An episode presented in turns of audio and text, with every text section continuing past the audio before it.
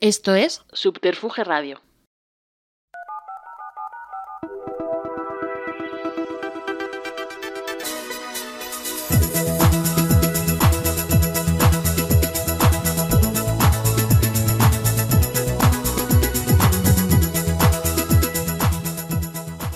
Les damos la bienvenida a Dios los risa y ellos se juntan, tu podcast más curly friendly en Subterfuge Radio.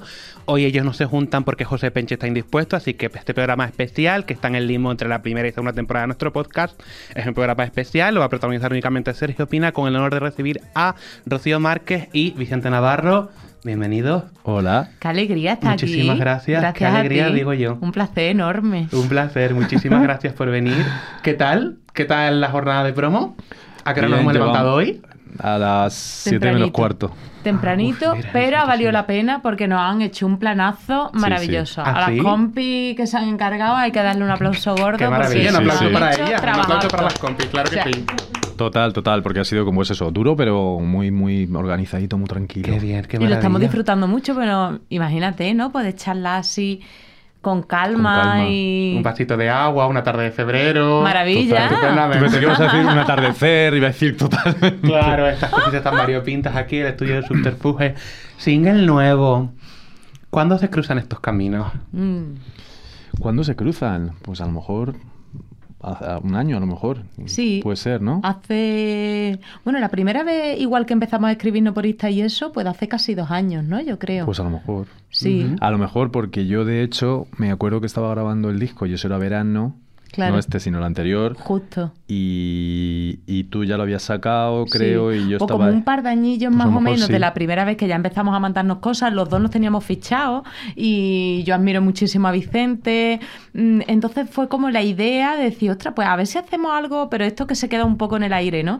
Y mm, coincidió que yo vine a Madrid y nos tomamos un café en Atocha. El Y famoso hubo- ya es famoso, el famoso café el en Atocha. famoso café de Atocha. El famoso café y Atocha. ahí hubo como muy buena conexión que dijimos, ostras, estamos a gusto, de esto que tú sientes que, que, que te como unen, muy ¿no? sencillo, ¿sabes? Como Sí. muy de estar eh, alineados. Que yo no sé si tú sabes que yo la primera vez que pensé eh, algo patita porque estaba haciendo una nana, que era una especie de nana, yo no sé si te la llegué a contar, que era una nana así muy alegre, un poquito triste, un poco dramática. Tenemos tendencia a lo dramático los dos. Es Esa es nuestra tendencia, la verdad. Pero ya, mira, mira, la en este no nos hemos salido un poco porque Sí. estamos como más confiados en la vida. Sí. Sí, Qué con bien. este tema, sí. Qué maravilla.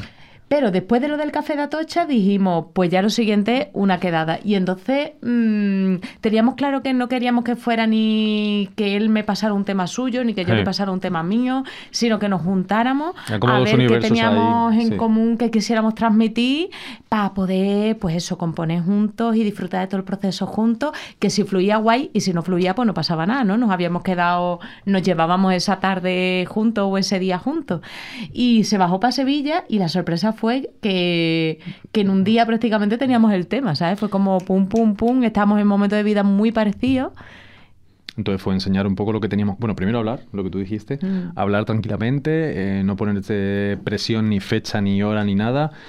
Hablar, ver un poco, pues, joder, son dos personas que se, que se acaban de conocer o que se conocen poco para ver cómo está cada uno, porque el, el el- paso es algo muy íntimo, en realidad, ¿no? Mm. Y luego sentarnos en, en su casa, empezar a sacar la cartilla, con las letras, con las coplas de ella, con mis coplas, no sé cuánto, la- y empezar, mira, me gusta esto, y qué bonito esto, ta, ta, ta, ta, y entonces ir conformando e incluso ir darse cuenta de los puntos en común cuáles eran cada vez más, ¿no? Y en este proceso creativo ustedes son conscientes del crossover.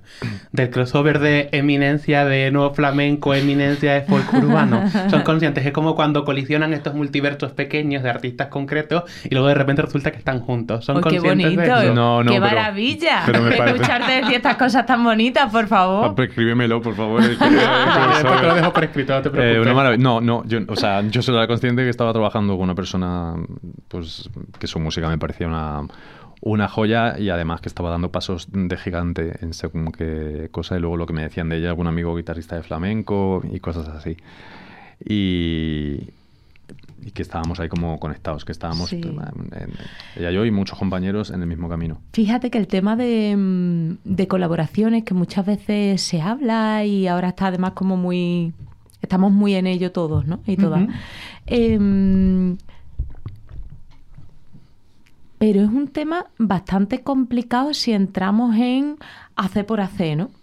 Y a mí la verdad, si te soy sincera, no me apetece a menos que haya conexión a nivel personal, ¿no? Y entonces ahí ya como que se olvida eh, todo. O sea, que lo, lo, único es compartir el momento y... Porque si no es verdad que puede ser... Eh, lo, decía, eh, lo decía Vicente antes eh, que hablábamos sobre esto y decía, es que si no puede ser algo bastante violento, ¿no? Es Porque violento. es como abrirte en canal, desnudarte delante de una persona que no conoces, delante de una persona, bueno, sí, que tiene referencias artísticas de, de, de él o de ella, pero que eh, no está dentro de tu intimidad ni de tu mundo, ni Claro. sabe de ti, ni tú sabes de él, ni nada, ¿no? Entonces, qué bonito cuando se puede dar desde esa conexión, pues de contarte en qué estás, de... de mm, eso de permitir que la otra persona entre en tu intimidad y tú entras en la de él eh, y no entra como mm, elefante en cacharrería, sino entra con esa delicadeza, ¿no? Con ese amor, con esas ganas de compartir por encima de la música. Y la, en la música al final se refleja todo eso, ¿no? Pero, pero creo que desde dónde se hace a veces importa más incluso que lo que se hace. Y en este contexto tengo la sensación de que este single, o sea, ambos vienen de un contexto en el que en 2022 publican discos que están muy influenciados por toda la cultura del garage, por toda la cultura del UK bass, y luego ambos de repente se encuentran y en esa sinergia sale un single más orgánico. Esto es genuino, es deliberado, lo han pretendido, ha sido orgánico. O sea, ¿cuál es el motivo de que cuando se encuentran vuelvan a raíces más orgánicas después de todas estas capas de electrónica de las últimas producciones, por separado? Pues yo creo que tampoco hubo una búsqueda. Sí que hubo momento, eh, o sea, como una definición mucho de cómo tenía que ser. Sí que hubo un momento de decir hasta qué punto queríamos experimentar. Eso sí, me acuerdo. Hasta qué punto queríamos llevarlo. Y sí que había algo de los dos que queríamos que llegara. Mm, mm, o sea, obviamente íbamos a dejar nuestra impronta, pero no queríamos que fuera una especie de mira lo que sabemos hacer o no sabemos hacer o lo difícil que es esto, sino que fuera bonito, accesible, honesto y a partir de ahí y a partir de ahí tirar. Y, y luego la, la maqueta, la, la demo era a palmas y voz. Ah, sí. Entonces, eh, es, es- es, digamos, ese color, esos, esos colores del final los puso, los puso los Twin, que nosotros estábamos ahí, él hizo sus propuestas y nosotros íbamos y veníamos, ¿no? Pero que él también, eh, esa especie de color incluso más orgánica, pudo salir de lo que él sintió cuando escuchó. ¿La carátula es un poco Cocteau Twins o son cosas mías? Es un poco, pero son cosas tuyas. Me lo imaginaba. Vaya, bueno. Está bien que sean cosas mías, cada uno está por su propio terreno. ¿Cuál es la referencia? Si se puede averiguar. ¿O no hay referencia? ¿Es un ejercicio espontáneo? Eh, yo creo que es una evolución un poco de... Había igual, tampoco sabíamos muy bien lo que hacer. Yo quería que se nos viera, como ves no, no, no ha salido así. Pero era guay porque ah, creo que vimos una, una, una vez yendo al- a, mm, a la estación una foto de Justo, alguien que sí. tenía como unas sombras y unas luces y no sé qué. Y estábamos y nos muy... encantó. Y estábamos muy Y dijimos, trabajando por con ahí eso. podría ir, ¿no? Por el tema de... eh, yo tenía como muy en la cabeza durante todo el tiempo que estábamos escribiendo el, el típico cartel de Exit, ¿no? Eh, verde y todo negro. Y justo cuando vimos esto como de marcar la iluminación en, En el rostro, ¿no? en el rostro, a mí se me vino esto, ¿no? Como decir, ostras, justamente si, si jugamos con la salida, ¿no? Que aunque se apaguen las luces, se ilumina la salida, eh, como que empezamos a dar vueltas por ahí y al final pues acabó siendo lo que ha Claro, al final va evolucionando y en el momento que entra otra persona, en ese caso Alberto Saguar, te mandamos besos Alberto, también Mm. eh, como fotógrafo, él, él también aporta y al final es como todo, un compendio, una... Es verdad que nos encantó, ¿eh? que él tuvo la idea, nos propuso y conforme nos enseñaba en el mismo estudio fue como eso, eso, eso queremos, ¿no? Que era justo... mm, Claro, porque tampoco queríamos hacer lo típico y al mismo tiempo... O sea, pues eso es lo que dije, sí que hay, o sea, quiero decir, ya, ya, ya se han hecho este tipo de fotos en, en- Mm. como, como rol, ¿no? Pero era siempre era curioso el juego de la, de la esta que nos tapaba y al mismo tiempo nos estaba, nos, o sea, nos estaba dando luz y al mismo tiempo nos estaba tapando la cara, un poco jugar con Porque eso. quizá era justo lo que sentíamos que había pasado en la música, ¿no? Que por un lado eh, nos iluminaba lo que le- esa parte también muy de raíz nuestra y muy orgánica y tal, pero también este punto de, de- de- de taparnos o cubrirnos eh, lo que también somos en una línea más experimental o más de búsqueda, no sé, por otro lado. Entonces era como que completaba la imagen, ¿no? Que de repente si lo dejábamos en, en otro tipo de fotografía nos faltaba algo de información.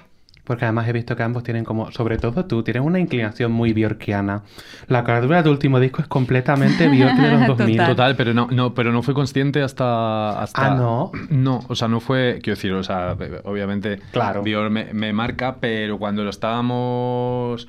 O sea, no caí, en, pues sí, pues los últimos, sí, de 2000, incluso el último, el último, no el de las, el del, mm, más el de las flautas, el de los clarinetes, ¿no? Pero eh, no era consciente porque no vino de ahí, sino que vino de trabajar con inteligencia artificial con una serie de artistas por parte de- del diseñador que a la vez eh, como que eh, influía sobre mi cara y generaba eso. Entonces cuando la vi me, me, me resonó, pero claro, yo en ese momento estaba más con FX Twix que con, que con Bjork, que también son como prima hermana. Primos lejana, hermanos, ¿no? iba a decir. Claro, o sea, con ese feísmo bello y yo creo que fue por ahí. Y luego es verdad que lo dijo Santi, en plan, "Hombre, pues sí que verdad. Pero además, inteligencia artificial en 2022, ¿no? Todavía no dominaba la conversación social tanto. ¿De dónde, dónde surgió esa idea? De la inteligencia artificial del diseñador. O sea, me dice, mira, hay un programa tal que, que le pones una fotografía, le das unas, una serie de indicaciones, porque yo sí que hice una, una serie de fotografías que luego muy yo ya no me sentía cómodo con ella, cómodo con ellas en tres meses después y fue como hay que dar una vuelta porque ya no estoy aquí. Y entonces me dice, pues mira, eh, podemos trabajar esto porque si das X, pones la fotografía y das X tal, te, te la transforma y te la adapta. Entonces empezamos a jugar con, con diferentes artistas y, y no recuerdo con qué, qué artista finalmente nos quedamos, pero era un, bueno, pues un conocido pintor y metía, ¿no? En plan, Vicente Navarro, retrato, pintura, tu- no sé qué, tu, tu, tu, tu, y hacía pa, y de fue muy guay. Qué maravilla, ¿no? Y además yo me lo imaginaba como en grande. Y luego ya se trabajó más en bueno, cosas de, de- del- del espacio en blanco y cosas así, pero sí. Qué bien, qué fuerte. Mm, tengo que hacer una pregunta porque hace muy poco han sido los premios Ruido Mm. y a mí la fotografía de Rocío Márquez con Sara y María José Yergo, o sea, esto es como, no sé, es como cuando ves estas fotos ahora que mencionamos a, Mio- a Bjork, vemos a Bjork, a Arca y a Shy Girl juntas y pensamos, Dios mío, cómo confluye toda esta gente, me ha pasado un poco lo mismo. Y quiero estar ahí, ¿Qué ¿no? arte Que tiene, por también, favor? también un FOMO impresionante, pero bueno, era muy todo, todo muy petit comité, no se podía acceder, no pasa nada. ¿Cómo te sientes al respecto? Estamos más que contentos con la victoria María José Yergo, ¿no? Hombre, me dio muchísima alegría porque yo admiro mucho, mucho su trabajo. Ella me parece, además de una artista soberbia y, excepcional y una persona muy linda, una compañera mm, maravillosa.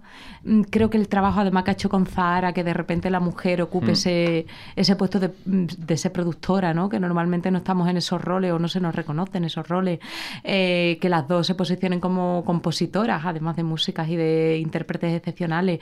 Em, me parece que, que, bueno, que, que es actualizar em, cómo está el patio y es reconocer mm, pues artistas geniales que tenemos aquí, ¿no? Entonces poder también de una manera casi, fíjate que para nosotros el premio Ruido eh, nos ha hecho un poco de talismán.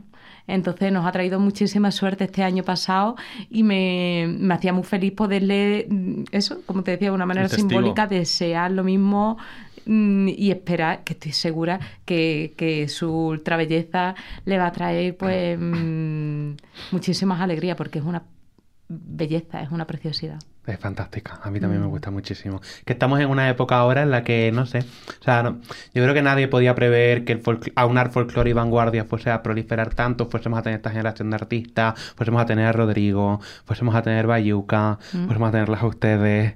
¿Dónde trazarían, más allá de la respuesta y del cliché evidente, el origen de todo esto?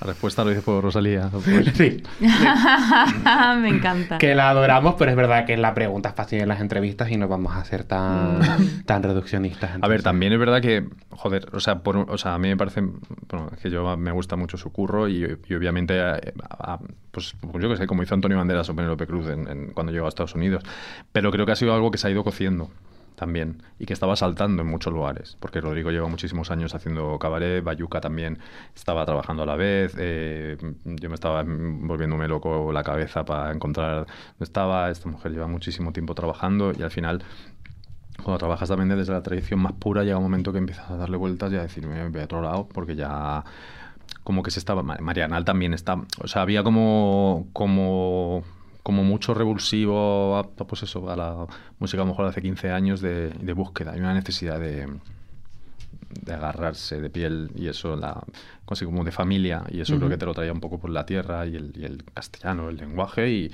el galego y, el catalán, y bueno, cada uno en la, en la lengua que lo sintiera como más familia, como más raíz.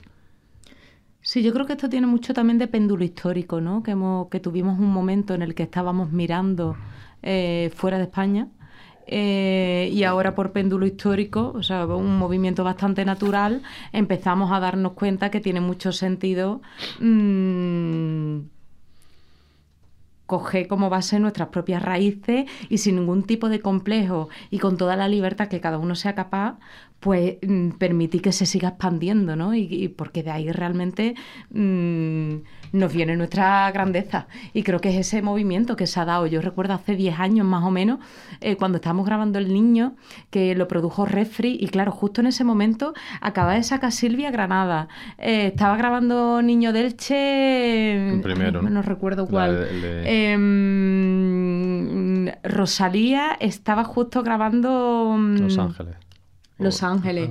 Mm, o sea, e, era un momentazo, estamos hablando hace 10 años, ¿no? Y ese, ese caldo de cultivo, ese, mm, esa, necesidad de, eso, ¿no? De, conectar con la raíz desde la expansión y, empezar a tener una una mirada más hacia adentro, ¿no? A nivel, creo que además se ha dado desde todas las autonomías, pero a nivel nacional, ¿no? Y ha sido algo también muy hermoso que pase eso, que cada uno, ¿no? Con su idiosincrasia, pues... Mmm, lo enfocar a su manera, ¿no? Lo enfoque a su manera y a la vez con ese punto en común, ¿no? Que a mí, por ejemplo, era algo que me atraía mucho de hacer algo con Vicente, que de repente es como decir, sí, los dos bebemos de la tierra, bebemos de las raíces, pero al final tus códigos y los míos, aunque están en la misma paleta de colores, no son exactamente los mismos, ¿no? Y me enriquece mucho que tú me aportes los tuyos y que yo te aporte los míos, ¿no? Me parece algo, algo bonito. Y a pesar de la proliferación de este folclore y de esta vindicación y esta progresión del espectro, notamos a día de hoy que todo, ese arraigo purista también repercute en los perfiles, es decir, de una manera muchísimo más concreta. Tú como mujer y tú como persona LGBT siguen sintiendo que los espacios más tradicionales del folclore siguen siendo conservadores, siguen sintiéndolo, hay espacios que los consideran muy masculinizantes, hay instancias concretas en las que pueden sentir que a lo mejor a nivel identitario no cuajan tanto, sienten que todavía estamos rompiendo estos hielos. ¿Cuál es tu percepción al respecto? Hombre, yo no tanto en el folclore, en mi caso, porque no vengo del, no vengo del flamenco, pero desde luego en lo que se supone las músicas urbanas y la música, el, pop de hoy, que mayoritariamente tiene que ver con, pues, con, el, con el reggaetón y no sé qué, el espacio, pues hay muy poco. Está, pero hay poco y hay gente abriendo camino y cosas así, pero en la masa no, no lo encuentras. Y mm, a mí me pasa con lo, cuando, cómo enfoco el, texto. Me, no solo en, a, la, hora de actuar también me pasa ¿no? en, qué, en qué lugares tengo cabida o no en función de quién me escucha, a quién interesa, sino cómo enfoco el texto, porque yo no lo... yo hay lenguajes por los que no paso porque, bueno, porque me parece que no cuentan mucho y porque me parecen incluso un poco que, o sea, hay cierta manera de tratar a, pues, a la mujer o al hombre, lo que sea, que es un poco sin pensar, como un poco tirado. Y parece que si no pasas por ese tipo de lenguaje, no puedes entrar en según qué lugares y en según qué. Mm, que mm, sí, en según qué lugares o en según qué públicos. O, entonces ahí. Vamos, que hay mucho todavía, mucho mm, heteronormatividad en según qué ámbitos y que queda mucho, mucho, mucho curro por hacer. También en su momento me planteaba cómo enfocar, o sea, el tema de, la orientación, si enfocarlo de una manera evidente o no, cómo podía influir en, o sea, hasta qué punto, no el foco que le iba a dar yo, sino el foco que le iba a dar el otro en función de, cómo yo, ¿sabes? Y eso también me generaba un poco de, de confusión, pero bueno, me parece que o sea, que sigue habiendo camino, o sea, hay, camino por hacer hasta que se, hasta que se normalice. Y ahora mismo te sientes cómodo, se sienten cómodos en, sabiéndose en esa otra edad que todavía está desplazándose, o, o digamos que seguimos abogando y seguimos tendiendo hacia homogeneizar todas las categorías, igual que decimos derribar los géneros musicales y no encastillarnos, te sientes cómodo en esa posición sabiendo este es mi nicho, me pertenece, esta es mi identidad, me pertenece y no voy a corromperla bajo ningún concepto. Es algo que llevas muy, muy, o sea, es algo que tengas como muy esclarecido de cara al futuro o simplemente aspiras a que en algún momento concreto todo esto desaparezca y tú formes parte de su desaparición? Em, yo creo que la identidad al final forma parte, o sea, es una cosa mía, como muy íntima y muy personal, y soy yo el que. Pero no solo mi orientación, sino la identidad en general, Claro. como parte de mis características. Claro, soy yo el que la tiene que supuesto. defender, la que la tiene que trabajar, y a partir de ahí, eh, mi objetivo es. Quiero decir, es que si escuchara mi música por mi orientación o algo así, me parece como una parte. Eso sí que lo he dicho alguna vez, es en plan. Lo que sí que creo que tenemos que hacer un esfuerzo todas las partes es por entender que no hay una música flamenca, que no hay una música LGTBI, que no hay una música tal, o sea, de por sí hacer ese esfuerzo, decir, bueno, esto es lo que de entrada puedes caer la tentación, ¿no? Pero, o sea, tu nube eh, no tiene sentido en realidad, que te parece, no, solo hay una música, bueno, a lo mejor o solo se ha dado la oportunidad de hacer ese tipo de cosas, o solo se ha visto hasta ahora, pero hay mucha gente haciendo muchas cosas. Para mí, mm, vamos, yo quiero derribar muros, no de una manera como en plan activa, pero sí que creo que, que yo hago música para, para todo el mundo. Eso sí, mi, mi discurso y mi manera de entender todo este tipo de cosas no, no, no creo que lo cambie. ¿Les incomodan las categorías a nivel artístico? Es decir, evidentemente cuando alguien, por ejemplo, se, refi- se refiere a Rocío Márquez como no flamenco, no, no, no te va a crispar, ¿no? Pero sientes siempre como ese amargor de ojalá no me categorizasen. Eh, bueno, yo creo que estamos en un momento de transición, ¿no? Yo también lo creo. Y sin lugar a duda eh, me quedo con, con el segundo de los escenarios que tú exponías antes, ¿no? Que todo se desvanezca y que todos seamos uno en ese todo. Y, pero claro, para eso tenemos antes que atravesar el tema de la mm, desidentificación, ¿no? Creo que es la única forma realmente de, de poder tener más libertad, ¿no? Creo que es la única forma de, de ensanchar los espacios. Mm, En el momento que abanderamos una bandera, mm, estamos poniendo los propios límites, pero desde luego es que hay un momento en el que es necesario coger la bandera porque si no perdemos todo el No territorio. Entonces, claro, Sí, no. eh, medir cuál es esa fuerza justa la que hay que dar para llegar al punto mm, eh, que el espacio necesita y que el momento necesita, eh, pero también sabiendo que ya nos estamos encaminando hacia esa des- desconfiguración, diría yo, eh, para mí es uno de los retos, ¿no? Me parece que, mm, que no podemos perder de vista que el objetivo, al menos para mí, es ese, ¿no?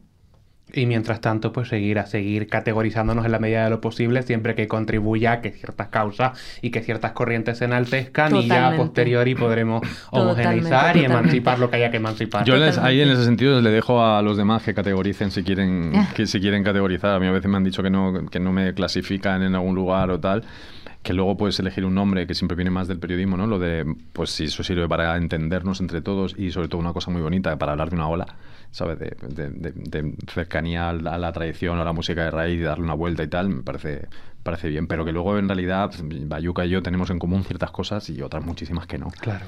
Sí, y me parece que, que al final hay algo más allá de, mm, de cómo nos definimos, de cómo nos definen, de cómo yo creo que hay un, un movimiento que tenemos que hacer previamente que el foco no está para afuera, sino que está para adentro, ¿no?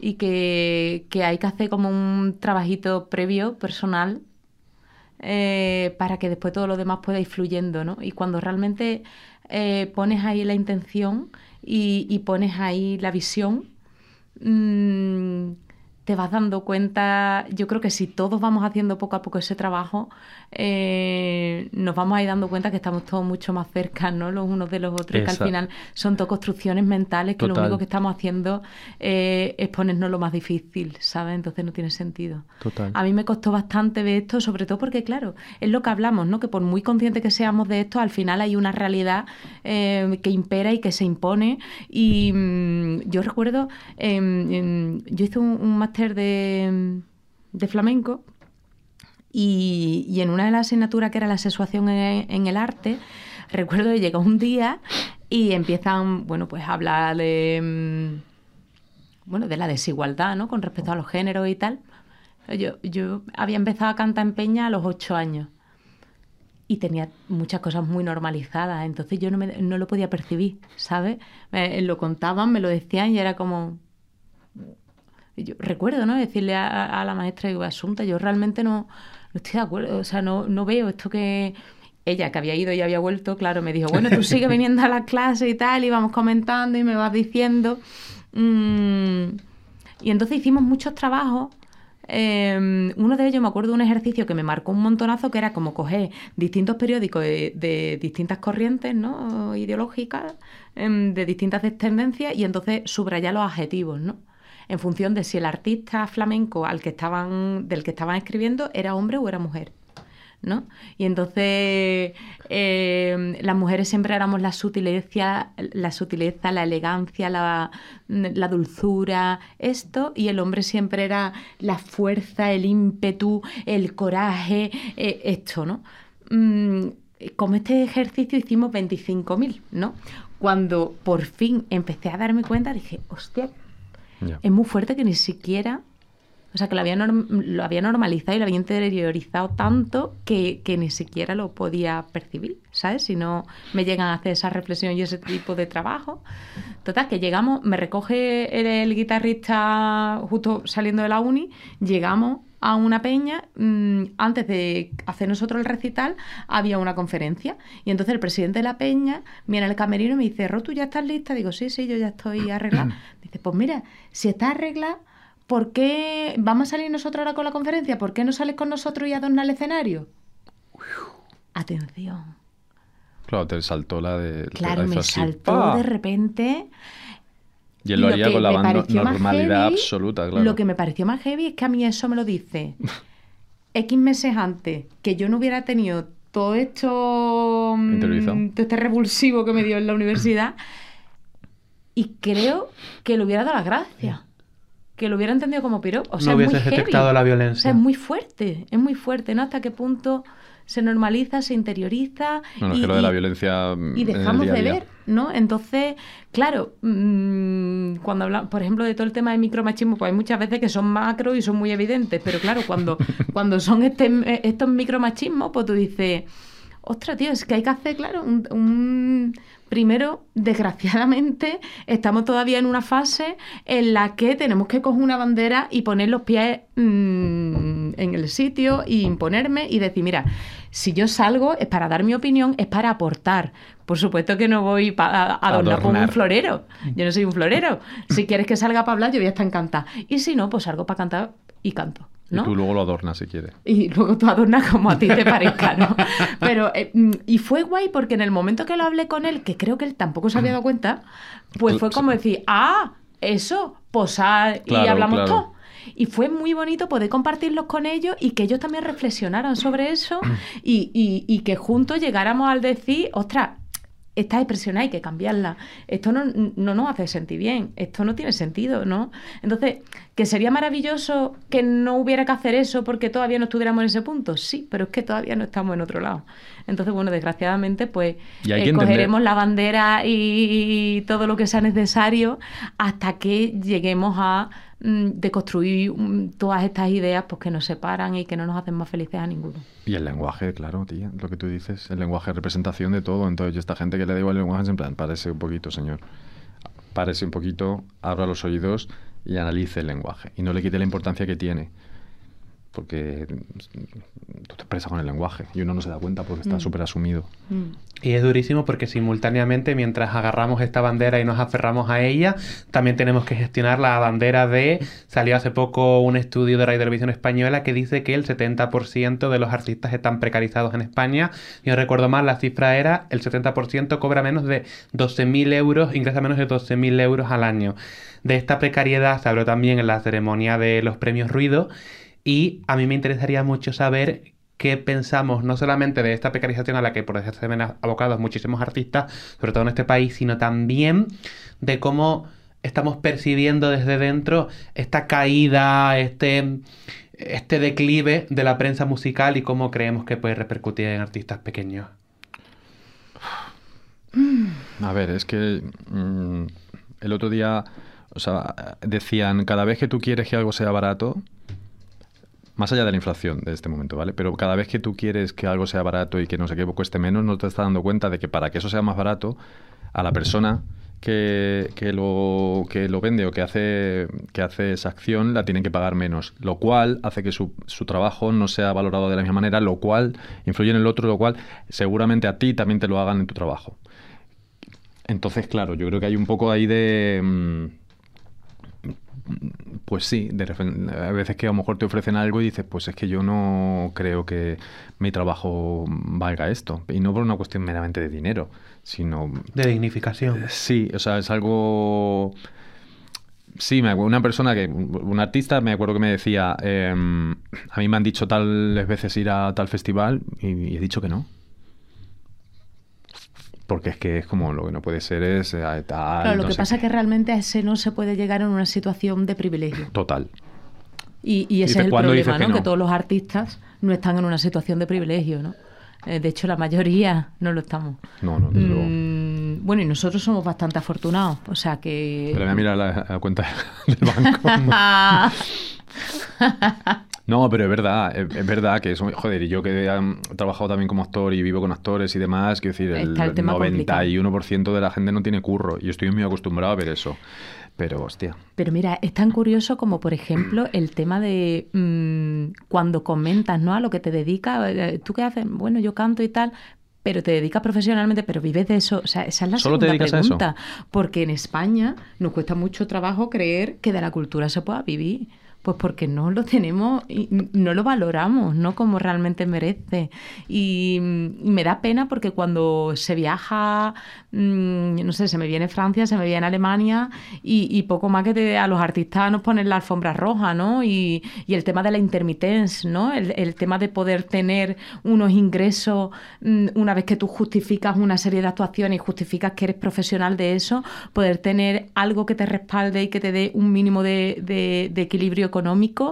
O sea, mm, son formas que en otros países están sirviendo mm, y aquí el tema del autónomo es un drama como un camión. Es que es Mm, como- Obviamente hay que hacer cambios sustanciales. O sea, es que no, para poder llegar a valorar la cultura y para poder mm, permitir que esté en el sitio donde se merece, hay que hacer un trabajo, pero desde un montón de campos distintos, ¿no? Y desde luego, claro que está él cuando uno se lo puede permitir, decir, mira, yo creo que esto no dignifica la profesión, pues no voy por tanto, o, o por, o no solo por temas económicos, Es sino claro, también no- porque sea un lugar que no requiere las condiciones técnicas Total, mínimas total. para hacer un trabajo digno mm, o otras cosas que seguro que ahora se me van, pero mm, más allá de eso mm, es que no es solo una cuestión nuestra eh, y de artistas que, eh, que ya estén en, en cierta situación de privilegio, sino que es que también una cuestión social de estructura, de sistema De educación. como con- y educacional. educación supuesto. como... Yo tengo un amigo ahora mismo que le acaban de dar una beca en Bélgica, que sigue la misma... Y en plan, a ver, vamos a ver, quiero decir, es dónde, edu- dó- dónde, la- dónde está la cultura en la educación, o sea, dónde, qué, ocupa, qué espacio ocupa en el sistema educativo la cultura. Como no ocupa, quiero decir, si tú no le das un valor, véase la música, por ejemplo, en los colegios, que debería meterse mucho más, eh, pues eso sigue, sigue de esa manera. Y cuando se habla de, bueno, de la cultura de los vagos y no sé qué, no sé cuánto y todo esto, no, porque la cultura da dinero, señores, la, la mm, yo qué sé, la Catedral de Sevilla, bueno, el este- eh, perdón, la Catedral de Sevilla es arte. Eh, en Granada también es cultura. Quiero decir que la cultura no son solamente los músicos, que claro que da dinero y claro que genera y genera identidad. la- Señor. Picasso, pues bueno, a ver, Picasso es que venía de, bueno, su tío era rico y Lorca también tenía mucha pasta, pero eh, si no ayudas, si no ayudas a, a- a la gente que a lo mejor no tiene, pues luego no va más. Quiero decir, es tierra, es tierra fértil la que tú estás creando de cara al futuro. Hay que mirar un poquito para allá. Y eso, pues eso en Francia o en Bélgica. eh, Yo te doy un dinero para que tú vivas, no es a cambio de nada, es a cambio de que tú me, o sea, de que tú generes algo y, y- y lo tienes que luchar. Pero que es verdad que desde los coles, ¿no? Porque, por ejemplo, allí nosotros por contrato, un montón de veces en Francia es por contrato el ir a, a colegios o a institutos cercanos el día antes o el día después o el mismo día para encontrarte con los alumnos, para que mm, para poder hacer un encuentro en el que se dan conversaciones, incluso momentos musicales. Después muchos de ellos vienen al teatro y, y claro, y en esas preguntas tú te das cuenta que ellos lo tienen súper interiorizado en su dinámica y en su día a día el hecho de ir al teatro a ver músicas que en muchos casos no, la, no conocen de antemano, pero como muy receptivos. Mm, Claro, ese, ese generar espectadores con un mínimo de, de- de- de- sí, no de criterios, sino de, de, criterios, sí, de, de- de ilusión, de... Entonces, claro, mm, es que realmente eh, si no hay un mínimo de inversión en todo esto, eh, no podemos leer eh, más allá de la primera capa o de la segunda capa, ¿no? Y nos estamos perdiendo muchísimo. Entonces es difícil crear afición. Además es muy entristecedor porque no solo tenemos toda la cuestión sistémica de la precariedad, sino también la ideología subyacente a todas esas personas que cuando comentabas le preguntas a alguien si le dices a alguien a qué te dedicas y lo primero que haces es el cuestionamiento. La ideología subyacente a eso es, en muchas alas ideológicas de este país y de Europa en general, aquello de, sobre todo en España, pero, pero quieres ser artista, pero claro, es que quieres que te mantenga por hacer arte que no voy a consumir, claro, pero es que eres un idealista y pretendes que tu idealismo lo paguemos todos. Esa ideología subyacente de como del yugo de castrar la cultura, creo que también es otra de las cuestiones que no, que no solamente es algo sistémico y del sistema, sino también que está instaurado en la gente y que es idiosincrasia nacional completamente. Y ahí, por eso- desgracia. ahí es donde la educación debería, o sea, para modificar una idiosincrasia y transformarla y caminar hacia otro lugar, hay que mirar fuera e, in- e incorporar, eh, pues eso, eh, a- ¿qué es eso? Son cosas aprendidas. Es que ¿sabes? realmente la educación y la cultura es el único arma que tenemos De cambio como total. sociedad. Es el único arma de cambio, es el realmente lo único que puede inspirarnos y, y llevarnos hacia esa libertad mm, desde el conocimiento, ¿no? Y desde el, el- el cuestionamiento y desde... Entonces, claro, mm, si todo esto lo empezamos a convertir en entretenimiento y, y a quedarnos en algo muy superficial, mm, yo entiendo que desde arriba no interesa. Se puede entender perfectamente. El problema es que nosotros como pueblo no lo reivindiquemos. Ese es el problema, porque que los de arriba no le interese me parece lo más lógico, ¿no? Que no quieran crear seres pensantes, sino que prefieran borregos, por supuesto, forma parte del juego, ¿no? Pero que nosotros no estemos ahí para reivindicar lo nuestro es lo que me parece triste. Por supuesto. Hilándolo además con lo que mencionaba antes de la prensa musical, hace poco una de las mayores noticias que ha sacudido la prensa cultural en general es la, la absorción de Pitchfork por la revista GQ. Y hace poco JNS Pop publicó un artículo en el que reflexionaban sobre si caen Pitchfork, quiénes seremos los siguientes. ¿A ustedes les preocupa la situación de la prensa musical en España y creen que puede repercutir de forma directa sobre la visibilidad y la plataforma que se le confiere a artistas medianos y pequeños? ¿Les preocupa a un nivel más, o sea, evidentemente les preocupa, no nos preocupa a todos, pero ¿les preocupa a un nivel más visceral? ¿Es algo en lo que piensen a menudo? Yo la verdad es que a raíz de, de eso y de lo que tú comentas sí que empecé un poco a... porque claro, yo tampoco conozco, pues, a lo mejor, eh, cuál, cuál es el día a día de, de un periodista musical y no todos los medios son iguales. Sí que sé que hay algunos medios que son pequeños y que hay gente que no cobra, gente que lo hace porque por placer. eh, pero había una cosa como conclusión que no sé quién la dijo, me pareció guay, era la, la unión. O sea, como me, me parece que, que la labor de los, de los periodistas es dar a conocer no solo lo que ya se conoce, sino lo que no se conoce. Porque si yo canto aquí o tal y llego a cinco personas, pues eh, esas cinco personas eh, es- esa es la labor del periodista, o sea, no, bueno, no solo esa labor, ¿no? Pero que hay muchas. Y yo creo que en ese sentido eh, deberíamos generar, generar piña, creo. Con el y luego y luego a veces digo, pues no sé, a lo mejor se tenían que, plan- que plantar también por otra parte. Es que todo a veces como, ¿sabes? De, pues mira, señor, esto no hay, pues a tomar por culo todo. Y, y tal, yo entiendo que, que la empresa madre de GQ al final habrá hecho cuentas y habrá dicho, bueno, pues ya está. Pues, claro, pues haya habido una decisión de cuentas, quiero decir, porque más allá del cambio editorial que haya tenido, si han decidido hacer eso es porque hay demasiada música minoritaria entre las cosas que, que valoran o que puntúan y que no capta atención.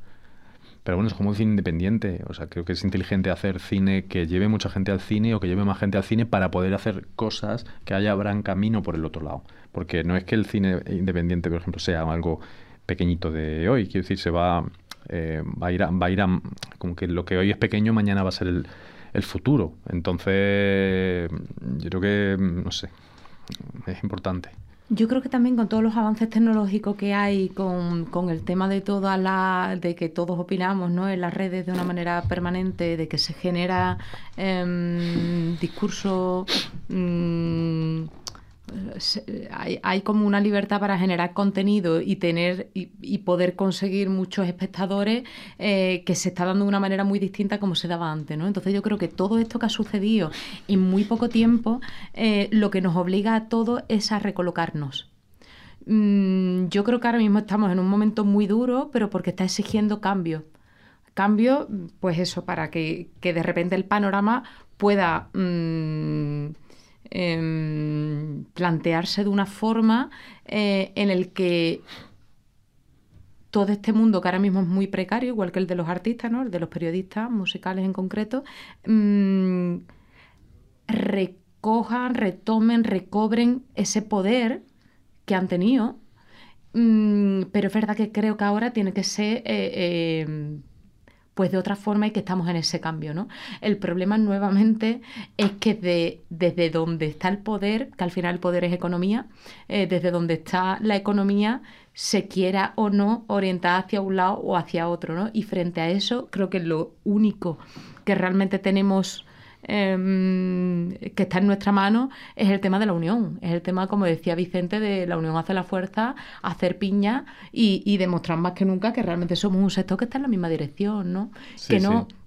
y, luego eh, y, luego también he la, la, creatividad como motor de cambio. O sea, es en plan, dentro de esa maraña de recolocarse todo el mundo, es en plan, pues a ir a, lanzarse a cosas que en plan no me hables del camino, pues me lo tendría que hablar yo. Pero es que lo que pasa es que es verdad que cansa que siempre sea un poco así, pero creo que es la creatividad para volver a ponerte por delante, para que luego cuando te cierren el garito, eh, tú ya estés otra vez por delante y vuelvas a crear otra cosa nueva que tengan que ir, ¿no? Mm, Igual que Pixel fue por delante caigo en, en, un punto un poco idealista, pero fíjate que yo creo que normalmente cuando empiezan a surgir los problemas es cuando, acaba, cuando caemos en el, en el rollo de instrumentalizar el arte, ¿no?